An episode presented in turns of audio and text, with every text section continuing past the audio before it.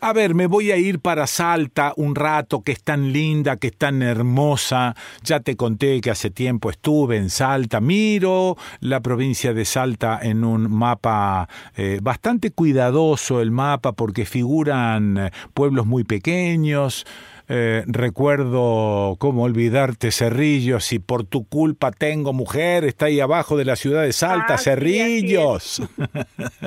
bueno, este que ahora si te escuchan te dicen cómo por tu culpa, Eh, gracias a vos tengo mujer, tiene que decir, no, Y sí, no. Por todas las andanzas de los carnavales. Exactamente, las andanzas de los carnavales. Bueno, sigo, sigo por acá. Espérate Bien. un poquito, porque. Ah, la ruta 40.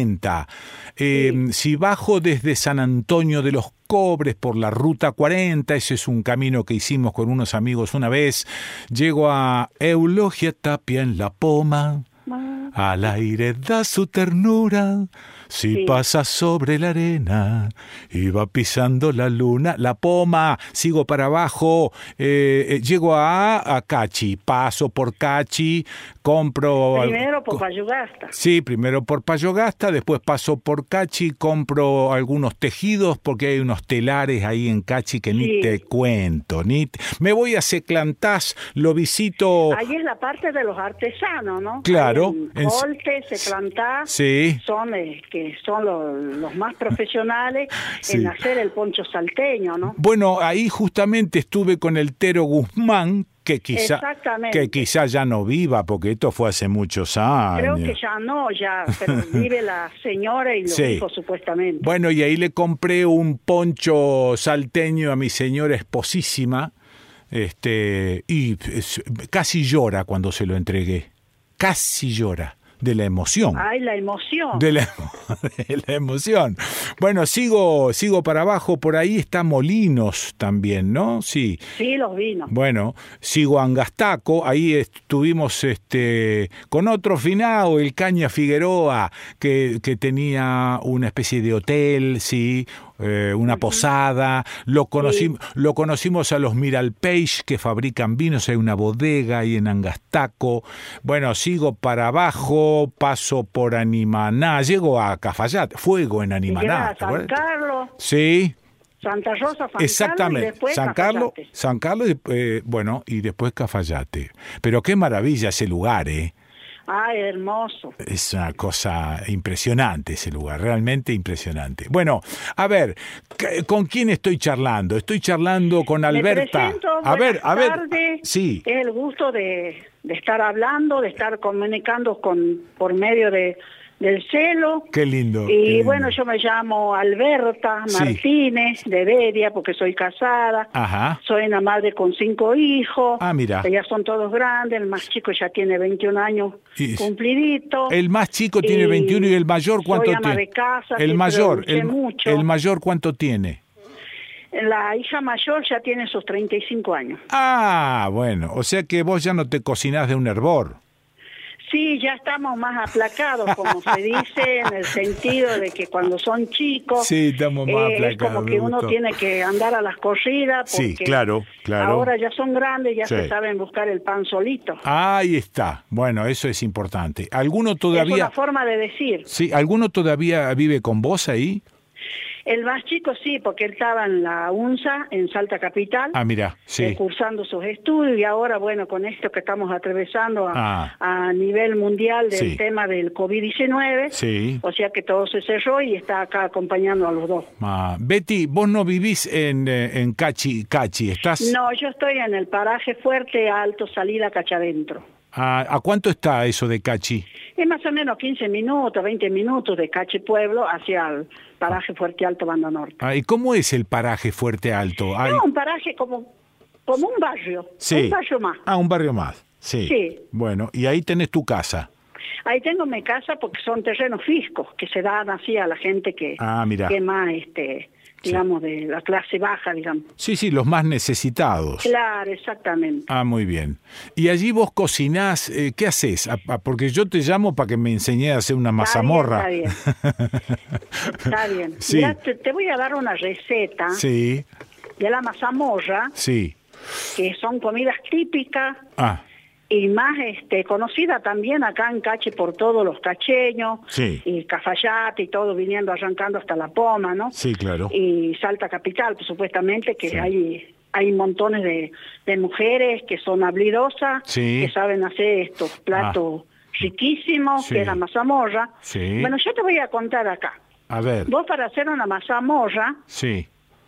tenés que tener eh, un kilo, compras un kilo ¿De qué? de maíz pelado, Sí. o lo hacís vos en la casa, el, que le decimos pelar pelar maíz, que lo acostumbramos nosotros, Pero, a como de ver, acá, Betty, como- Betty, ¿estás hablando de maíz blanco? sí, del maíz blanco, Ah, el bueno. ah, bueno, bueno, bueno. Estás Y hablando entonces de ese sí. maíz vos lo pelás Sí. en el mortero. Sí. El mortero es una cosa de- del árbol Sí, que es cortado ya supuestamente, la hacen ya la leña y la más parte gruesa, Sí. la hacen el mortero, los profesionales, los que lo saben hacer. Que hacen como- hacen como- piedra que haz- lo- espérate, lo hace la excavación bien, Sí, espérate. y después le busca la piedra que es la mano No del mortero, ahí se lo puede pelar Sí. el maíz que es el maíz pelado para la mazamorra. El mortero, el mortero, espera, Betty. Betty. Eh, el ¿Sí? sí, no, es que eh, creo que no me escuchás. Eh, el mortero está hecho en madera y, y es una especie de hueco que hacen en la madera y después tienen lo que se llama la mano del mortero. Claro, o sea, te explico. Sí. O sea, la parte más gruesa del, del árbol, Sí, el profesional, el que lo sabe hacer, claro. lo, lo limpia bien, Sí, lo, lo, hace una, digamos, igual como profesional como son los carpinteros. Claro, le hace un van hueco. a hacer una mesa, Sí, cómo van a hacer una sí. silla, bueno. Bueno. Entonces lo preparan bien, Sí. después le empiezan a cavarlo, o Es- sea, eso. con unas tipo cucharas que Claro. son que son de, de hierro, Ah. que lo hace la excavación, que lo hacen aparte de, de Sí. 30 centímetros, Ah, más o menos. más o menos, y buscan. Una piedra larga, Ajá. dura, de, de resistencia, para poder majar Sí. el maíz. Majar, majar. Pero ese maíz Sí. tiene que estar en un recipiente eh, más o menos remojado con agua eh, fría. Y lo remojás. eh, Lo ah, remojás lo- un poco, Perdón, un poco, perdón. poquito nomás, no Sí, mucho. pero lo remojás. Eh, Sí, lo remojás. Toda una noche, Luego- toda una noche lo remojás o no. No, no, no, no, es el mismo momento que ya la vas a ir a hacer para la preparación de pelarlo el sí, maíz. sí, sí, sí. Bueno. Bien, Sí. hasta ahí vamos bien. Hasta ahí vamos bien, Luego- dijo el chancho. Sí. Luego, Eh. el mortero está limpio, está en condiciones para preparar Sí. el maíz pelado. Muy bien. Lo pone ahí y empieza a majar, pero tenés que tener Majar. una parte de una tela, de algodón, Sí. de lo que sea, lo pones alrededor, porque vos al majar vas a salpicar el maíz. Sí, claro. Entonces vos lo empezás a majar, tiene que ser una persona muy ya, que tenga mucho conocimiento de esto. Ajá. Entonces lo empezás a majar de a poco a poco Sí. hasta que lo vaya este, aprensando más al maíz Sí. Y se va pelando, saliendo esa cascarita del maíz. Ah, bueno, bueno, bueno, bueno. Dale. Bueno, sí, sigo, entonces sigo. vamos, con sí, eso lo das y lo das, ¿no? Más o menos en una hora. sí. Las vaquianas, como se dice, Ah, lo preparan en una hora, el maíz pelado, Ahí hora y, y diez minutos, ponerlo máximo. maíz Le das blanco y le das pelado. con, sí. la, con la majada, digamos, bastante fuerte. Con la majada. Y lo vas viendo vos a medida que la vas majando, Sí. Que no se va a chancar también, que no se va a moler el maíz, ¿no? Tiene que estar casi entero. Perdón, Y dijiste, vos, dijiste la- que no se, dijiste que, dijiste, di- dijiste que no y se va. después, ya cuando vos lo ves No, que no, ya está, escucha, escucha. lo sacas Sí. en una fuente o en un bol grande Qué maravilla. y la desparramos un poco, lo dejas cinco minutos Sí, y lo vas a aventar. ¿Aventar qué quiere decir? Que ya se va a poner más seco porque estaba húmedo, ¿no es cierto? sí, sí, sí. Entonces vos le empezás con las yemas de tus manos, Ah. le empezás a fregarle y empieza a salir la chala, la cáscara del maíz. Listo, vamos. Entonces vos ya lo vas a ver que está peladito y luego venís vuelta, lo, lo volvés a... Sí. La aventás, como se dice, aventar es alzarlo así Sí. para que toda la chalita salga y Salga. quede limpio el maíz. Claro, claro, claro. Enten- Bien. Sí. Después vuelve al mortero, Ah. otra vez otro poco. Ajá. Y después lo volvés vuelta a hacer el mismo proceso de anterior que te estaba explicando. Sí. y recién lo saca y lo deja ya para los O sea que, discúlpame, lo importante entonces es sacarle toda la cáscara. Claro, que salga la cáscara, que es lo importante. Sí. Vos a ver, Charita, que vos ya lo vas sacando, Sí, sí. o sea, la cascarita del maíz. Claro, claro. Y luego lo dejas ahí, ya está, ya lo, lo- le das una ventada, lo das todo, Ah. lo limpias bien, Sí. lo dejas. Al otro día, por la tarde, Ajá. vos querés decir, para el día yo quiero una mazamorra. Bien. Agarrás, eh, lo pones en, a remojar, la cantidad, yo te voy a decir para 8 o 10 personas. Sí. Medio kilo de maíz, Sí, medio kilo de maíz. ya preparado. Le pones a remojar Sí, en un recipiente, no en la parte que va a hervir, ajá. en otro. En otro agua recipiente. lo dejas ahí, Sí. al otro día te levantas. Ah, también deja los pelones, vos querés con los pelones, ¿no? Yo claro que quiero con los pelones. Con los duraznos. Los duraznos pelones, sí. Por aparte, en otro recipiente, Sí, lava unos duraznos Ah. secos que son los pelones. Sí, Podéis poner los, los con carozo o bien los duraznos que es la ca- digamos sí. La digamos la parte de la carnosa del durazno solo sin la pepa. No, pero pero a mí me gusta con la pepa porque algo le agrega, bien, entonces. algo le Lo agrega dejamos la los pepa. pelones, sí. lo lavás y lo dejas en remojo. Sí, dale. Eh, eh, no, entonces toda la noche a remojarse Sí, sí. va a despedir Ah. esa agua no va a estar al mismo color, va a tomar un color marrón Ah, mira. porque va a salir el gusto del durazno, Eso es. porque como que estaba seco, Sí. se remoja.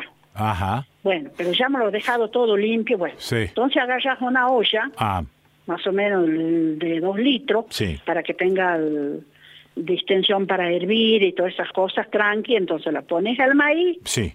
que hierva, Sí. con la cuchara de madera la vas revolviendo. Ahí está. Ahí está. Y luego ya más o menos pasó casi una más de media hora, 40 minutos, lo larga los pelones.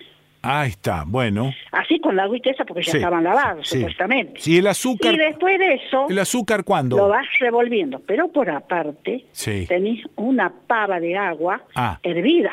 Sí. Y esa agua, de a poco que se va hirviendo, se va secando, Ajá. la vas aumentando. Sí. Ah, claro. Y vos ya vas a ver la textura que despide el maíz Ay, con ya, los pelones. ya Le me veo. pones el azúcar. Ya me ve. El Ah, azúcar a gusto. eh, pero al final va el azúcar. Claro, mm, sería antes porque es mejor que hierva todo, es más rica, Ahí está. es más rica. Sí. Entonces vos lo vas mezclando Sí. y luego se va secando, lo vas agregando. Pero ya cuando vos lo ves que ya está como una, Sí. que suelta el maíz como una crema, la textura, entonces Sí. ya le das por... Qué ya va. lo apagás porque ya lo ves los duranos cocidos y va. todo. Sí. Lo apagás, ya está el azúcar a gusto, todo lo dejas. Y Betty, ¿y la gente aplaude cuando le servís eso vos? Mira, ¿querés que te diga Dale. lo poco que, que tuve así? Sí. Gente que por ahí, este, Miguel nos trae, digamos, Ah. nosotros como que somos de las comunidades, eh, tratamos de, de mostrar nuestros platos, de hacer conocer claro. a la gente que vienen a visitarnos, ¿no es Sí, cierto? sí, qué maravilla. Y por ahí uno lo tiene para vender, sale con, con los tuppers, con esas cosas a Sí, vender y sí, sí. te lo compran. No, no, voy, voy Y se para allá. quedan enamorados con las comidas. No, voy, voy para allá. Ya salgo para allá. ¿Has visto? ¿Te gustó, no? Qué maravilla. Decime, eh, vos pertenecés a una comunidad, ¿verdad? Sí, la comunidad de Aguita Calchaquí. Ajá. ¿Y esa comunidad cómo funciona? Esta comunidad funciona eh, más o menos por el 2007, por ahí. Ajá. Un chico rústico y criollo de acá, Sí, que es rústico. donde está ahora situada la radio, Sí. la FM 89.3, Ambrosio Casimiro. Ajá. Este chico fue el que, la iniciativa de emprender esto Sí. y de salir y defender lo nuestro. Y de juntar a los descendientes de los diaguitas. Exactamente, y de alto reconocerse Ah, muy bien. también muy que bien. somos. Muy bien. Ya muy sé bien. que no llevamos la pluma, no llevamos el No, no, no, no, ya no tiene nada que ver. Pero- eso. Sí. pero el, digamos, de alto reconocerse que sí, por nuestras venas corre la sangre. Qué maravilla. Qué maravilla. En que no, a veces nosotros nos negamos porque lo hay, Sí. que a veces decimos, no, yo no soy ya, no pertenezco a las comunidades aborígenes. Pero no. yo le digo con orgullo, ¿no sabes por qué? Sí. Porque uno ha sido neta de acá. Ajá y uno lo ha vivido, hasta nuestros abuelos, bisabuelos, nuestros padres. Qué lindo. Entonces uno, como ah. digo, por las venas corre la sangre. Es lindo escucharte, Betty. Es lindo escucharte, es lindo escucharte. Eh, bueno, te mando beso grande, gracias por la receta, este, y que, bueno, que estén bien y que la comunidad continúe recordando todos los ancestros y las viejas costumbres. Exactamente. Eh, discúlpame que te agrega unas cosas. Entonces nosotros estamos acá. Está bien que venga el turismo, que venga todo. Sí. Pero nosotros siempre queremos el respeto, ah. que no nos vengan a deñarse, a tomar las cosas por otro lado. Sí. que vengan, saquen fotos, todas esas cosas. Sí, sí, nosotros de mil maravillas lo recibimos. Listo. Pero no queremos que nos vengan y nos quiten. A eso ya no estamos nosotros. Ya no estamos para eso. Bien. El respeto. Betty, mis respetos y un beso grandote. Gracias por este ratito. Igualmente para ti y será otro momento que estaremos en contacto, que lo pases lindo. Bueno, gracias. Y cuídate. Gracias, gracias, gracias. Bueno, la escuchaste a Alberta Betty Martínez desde Cachi, Salta, pueblo, también un departamento de Salta a Cachi se llega por la Ruta Nacional 40, la famosa Ruta 40 que atraviesa todo el país y también pasa por los valles calchaquíes. ¡Qué maravilla! ¿Dónde vas a escuchar esto si no es aquí en Estudio País?